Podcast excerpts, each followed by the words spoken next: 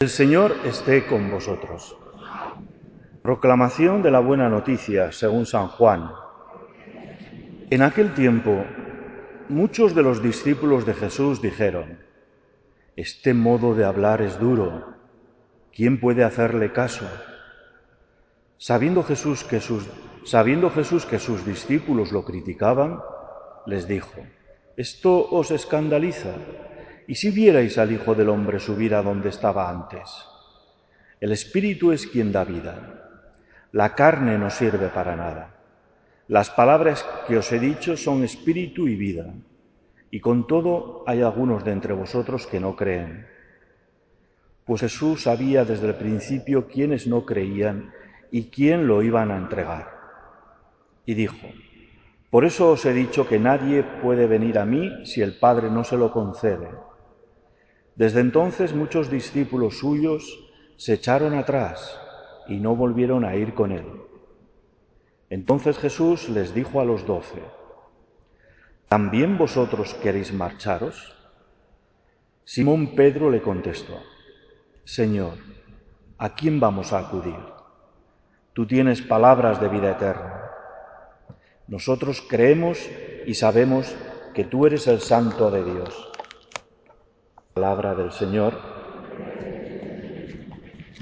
Sentaros un momentito. Terminamos este domingo con el discurso que se llama del pan de la vida. Ocupa el capítulo sexto del Evangelio de Juan, un capítulo muy extenso que comienza con un hecho singular, espectacular, que es la multiplicación de los panes y de los peces. Es el momento álgido de la popularidad de Jesucristo. Tanto es así que quieren proclamarle rey, pero él se escapa, no quiere ese tipo de mesianismo como hemos visto en otras ocasiones. Y ahí, a raíz de esa multiplicación de los panes, empieza una discusión con los judíos, con sus discípulos, hasta llegar al día de hoy, en que parece que todos le abandonan.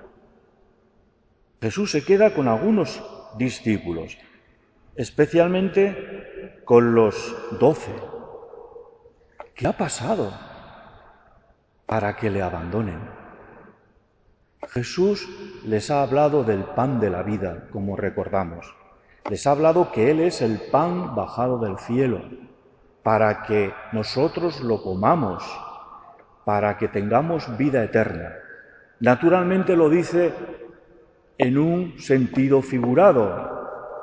Lo que Jesús quiere indicarnos es que asumamos quién es y su mensaje y que le comamos físicamente en la Eucaristía.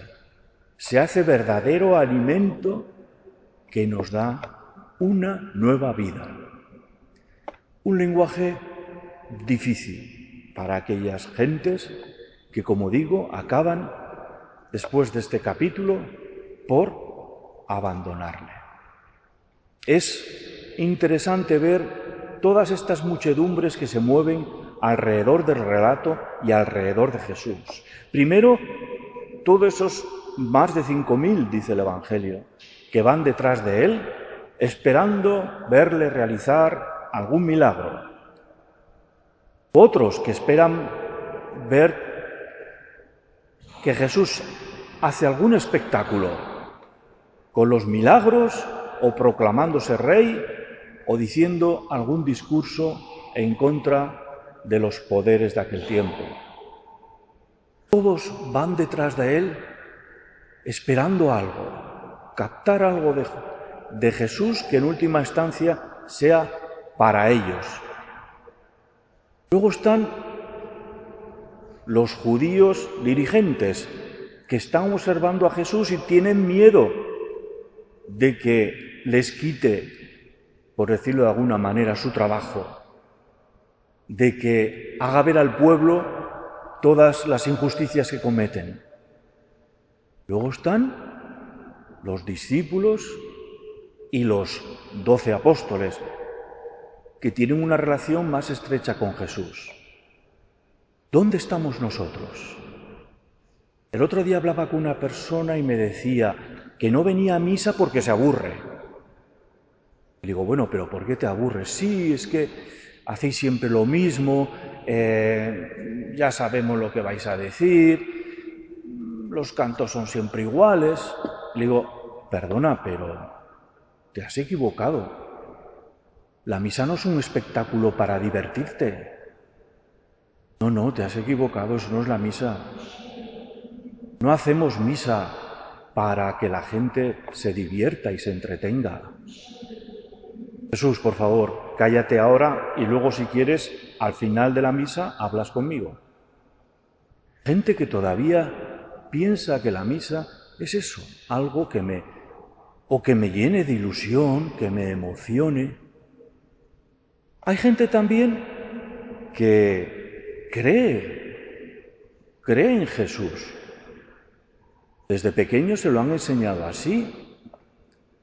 Y mantienen una relación con el Señor, bueno, cumplen con los sacramentos, vienen a misa, pero a la hora de que Jesús diga algo a mi vida en profundidad, a nivel de la economía, de mi caridad, de cómo me comporto con los demás, es como que lo dejo un poco apartado.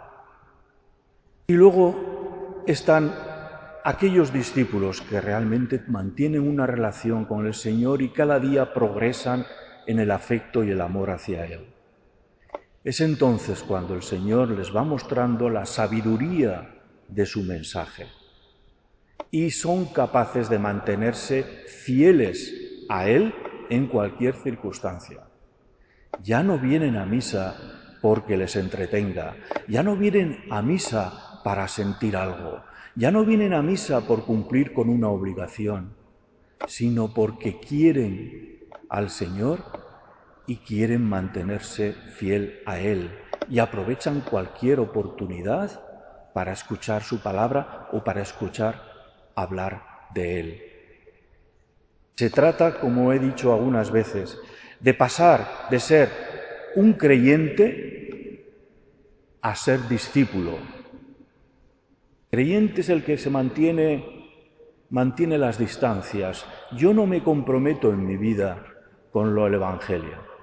Discípulo es el que acoge en su vida las indicaciones del Evangelio poco a poco el perdón incondicional, el compartir con los pobres, la renuncia a la venganza y a la violencia, como vamos viendo a lo largo del año.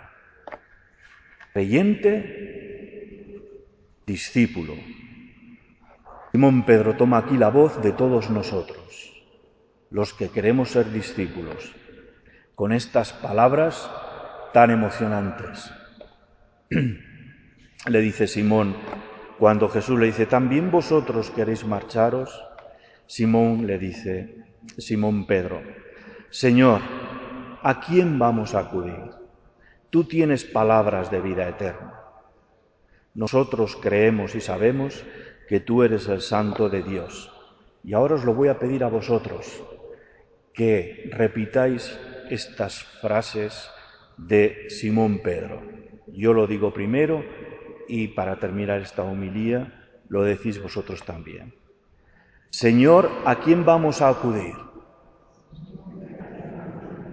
Tú tienes palabras de vida eterna.